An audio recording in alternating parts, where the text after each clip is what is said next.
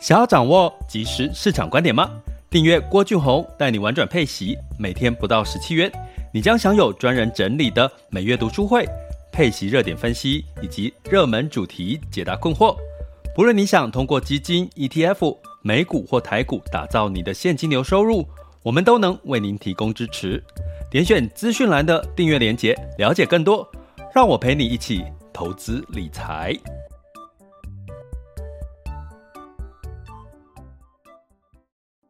这里是完全配息笔记投资讲白话，我是郭俊宏。今天是二零二一年的五月四日，大家好啊。那在这个连续休假之后呢，现在大家最担心的应该就是疫情了哈。然后这两天因为疫情的关系，感觉戴口罩的人数变多了，然后呢，就赖也收到了那个。有关这什么十近十天是一个黄金期哦，要做什么做什么，比如说不要接触钞票，结果后来证实原来是假新闻吼。可是呢，我觉得有时候假新闻它其实是会影响人心的吼，影响到情绪。怎么说呢？你看到从周一开盘一直到周二，今天其实台台湾加权指数都跌升了哈，在周一的时候跌了大概一个 percent 以上。那这个今天呢，时间是十点五十六分，台湾加权指数呢，呃，就跌了四百七十三点，吼，跌幅有到二点七五 percent，吼。那以当然 A 股目前是休市的情况下，而且其实这个台股的跌幅其实是价跌量增，吼，其实量并没有缩，成交并并没有缩，反而量成交量是增加的，吼。那所以呢，我们可能要稍稍的去居安思危。就有人说啊，赶快趁这个时候是加码的时候，也许啦哈，也许是加码。可是你从这个技术，就从技术分析的概念，其实目前可能还是稍微观察，因为目前的这个疫情的状况还不是很明确哈。因因为已经开始有专家说可能会接近这个社区感染的一个一个结论了哈。那所以呢，这个价跌量增其实。不是好事哈，在技术分析上面要追吗？建议不要追哈。那什么时候？就是当它呃慢慢的回稳，或者是价跌量缩哦。因为最近这个今天包含融资哈，这两天融资也在的量也在缩减哈，都比较不偏于这个利多的一个消息。那从这边的来看呢，其实台币呢目前也是微幅的一个贬值哈。那所以呢，如果你真的要考虑在这个时候趁机捡些便宜，或者是恐慌性，其实可能就分批进场吧，可能会比较比较不会那么的危险。那在这个最近的一些情况呢，其实我刚好趁这个机会，又是一个报税季节哈，最近要去录这个报税的节目的一个主题，那包包包含也有这个。长期听 Podcast 的这个小伙伴呢，问了一些问题，我觉得刚好趁今天的节目来做一些答疑哈，以及这个报税上面的一些须知。那刚好也也这个这个有小伙伴在这个问我问题，他问到说，诶，其实啊，他如果投资所谓的呃配息哈配息的 ETF 啊。那可能他在网很多网友说，他可能就像左手换右手，换 左手换右手，然后还要缴税，因为股利要缴税啊。其实你买股票股利也是要缴税啊，哈。如果你是这个参加这个除息的话，哈，那所以缴税不划算，哈。那问我的看法是什么？可是我觉得其实这这除如果你觉得股利缴税不划算，应该你的缴税的金额股利应该很多了吧？哦，要不然其实你鼓励到缴税不划算，其实我觉得还不至于啦。哈，为什么呢？我其实，在配息的策略里面有跟各位提过一个很重要的精神，就是其实配息它就有点像是在帮我们做一个获利了结的动作。因为有时候哈，人性是这样嘛，你今天投资之后，诶，看到市场一直涨，你又觉得诶，是不是该卖了？那如果不卖的话，又怕它又涨上去，哈，就觉得可惜。所以干脆，当你真的想觉得，呃。想应该要卖的时候，可能就跌下来。就说啊，早知当初我就应该要做获利了结哈。这是人性的情绪，通常都在这个情况上面的几率发生比较高。所以你透过配息的概念，其实你就把它当成是每个月帮你去，或者是每年呢去帮你做一次的获利了结。那这个获利了结呢，基本上就相对来讲你是就就等于说落袋为安的嘛，你再把这个配息呢再去做进一步的投资操作，吼，那相对来讲你的本金就会稍微安全一点。那至于要缴息的部分呢，目前五月份其实有关于股利的缴息，其实是有分分为叫做分开计税跟这个合并计税了哈。那建议一般的小资族呢，哈，你是纯股族，金额没有超过你的股利一年没有超过九十四万的哈，那基本上你就差不多用这个合并计税就好了哈。那合并计税有什么原有什么好处呢？就是说你大概会有。这个你的股利呢，乘以八点五，哈，八点五的 percent，那乘以八点五 percent 就是你可以拿来扣抵的税额，那最高可以扣到八万块钱，哈，那所以你用这样的计算的情况下，你的股利还有一点点的节税空间，哈，八点五趴的节税空间。那什么时候要留意呢？假设哈，你可以去试算嘛，因为现在这个电脑试算，建议大家不要用手机。报税，如果你要担心试算怎么去试算，因为手机报税只是它其实有点像是呃，它已经帮你算好了。你如果检查没有问题之后，你就直接送出齁，比较适合这样的一个手机报税族群。那如果你是这个想要了解你的股利报税到底要用这个分离报税还是这个？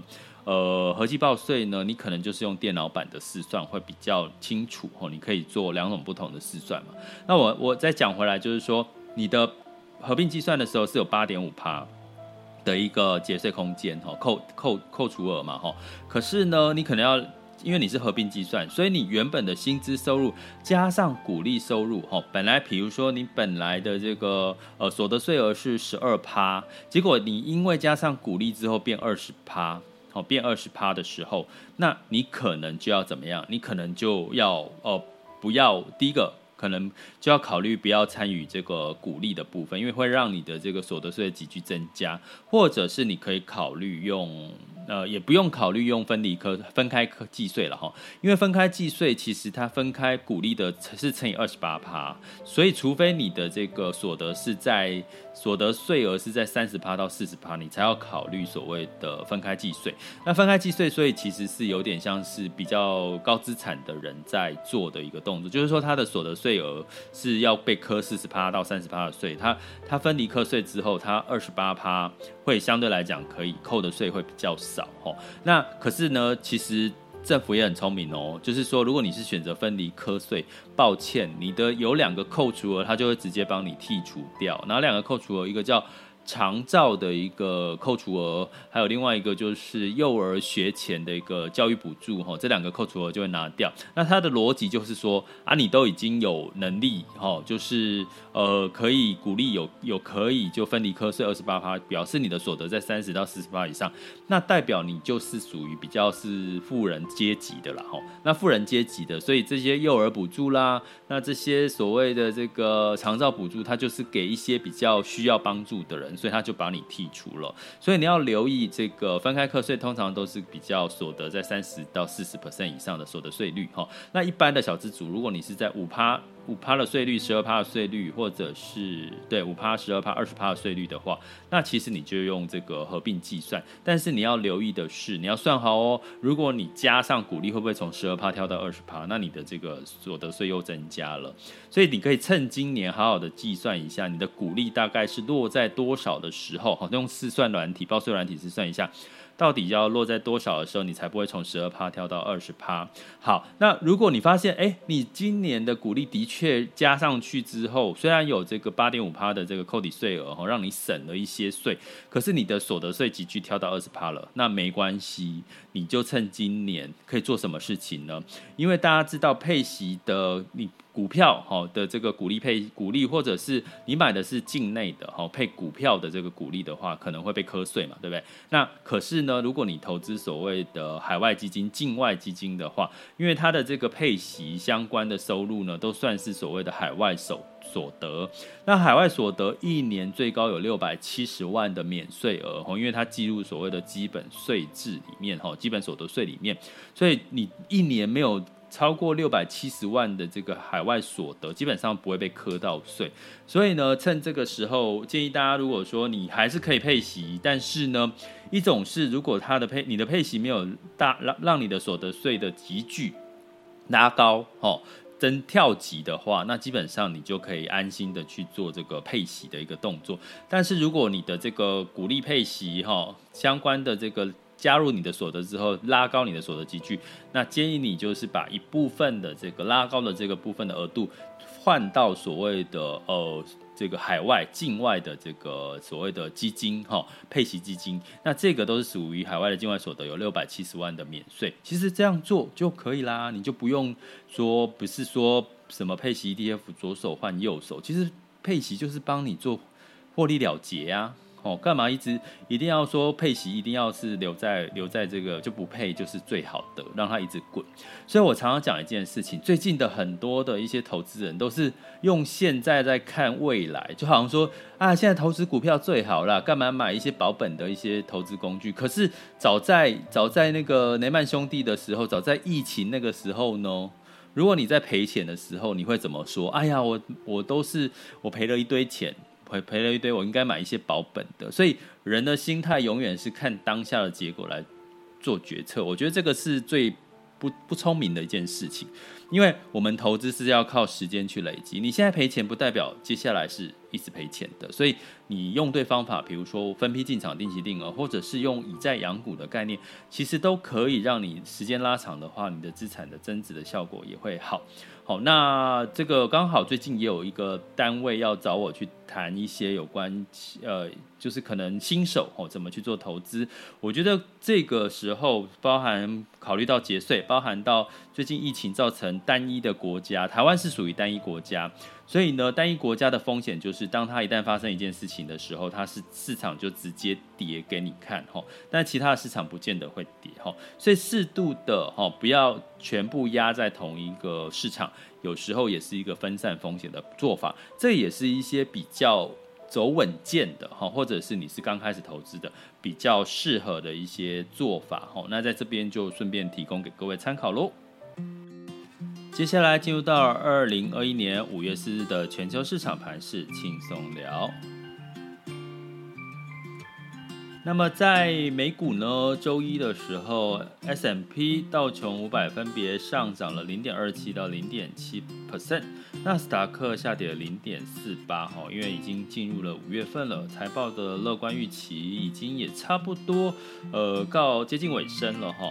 那相对一些涨多的开始，当然就有会有一些理由哈来去做一些类股的一些轮动哈。所以呢，可能就不像四月份财报乐观，三大指数齐涨的一个状况。所以五月份呢，可能还是要慎挑产业或者是一些热门话题。那在欧股的部分呢，欧股呢整体的是一个收高的哈，泛欧六百上涨零点五八。英国休市，法国跟德国分别上涨零点六一跟零点六六。那当然，这个强劲的制造、零售、销售财报都是乐观的。那值得一提，为什么欧美最近两样情？因为欧洲的跟去年的相对低基期，然后它上涨的这个估值幅度哦，比较没有像美国那么高。所以相对来讲呢，它有一点点那个落后补涨的一个味道。那在雅股的部分，因为 A 股休市，港股下跌了一点三八 percent 哈。那台湾加权指数在呃周一是下跌一点九六，那目前时间是十一点十二分。那台股是跌了三百二十一点哈，这个中间曾经跌跌到跌破五百点哈。那跌幅有稍微收敛了哈，那当然这就是一个信心其实还是算在，但是还是要提醒留意疫情变成社区感染，然后你就没有办法去追踪一些来源哈，会造成这个比较大的不确定的风险。那油价的部分，布兰特原油上涨一点二 percent，来到六十七点五六吼。那整体的经济复苏的数据哦，当然是一个重要的支撑力道。那金价的部分呢，因为这个美元的回落呢，上涨了一点四个 percent 哈，来到一千七百九十一点八美美元哈每盎司。然后汇市的部分，美元指数来到九十点九七，然后呃，美元兑换新台币来到六十八点零二五哈。我们来看一下最新的，好了，我们来看一下目前哈，因为目前市场往下走哈，看一下哦。好，美元指数呢，目前是九十一点一一，而是稍微有反弹。美元兑换台币是二十七点九一，哈，目前的最新的数据。那目前看起来台币还是稍微强势的一个情况。那人民币兑换，呃，我看一下人民币，好，那基本上。哦，我刚是要讲人民币兑换台币啊，那但我要讲的是，目前美元兑换人民币是六点四七了，好，差不多也是在这个数据没有太大的一个波动。那公债的殖利率，我们一样来看一下，十年期公债殖利率来到一点六，哈，又稍微稍稍的一点一点回升了，哈。那所以我们就持续的关注，已经进入到五月开始，给各位一个关键字的提醒，也就是通膨跟疫情将会是五月份。比较重要的一个观察重点哦，提供给各位参考。这里是完全配息笔记投资讲白话，我是郭俊宏，关注并订阅我，陪你一起投资理财。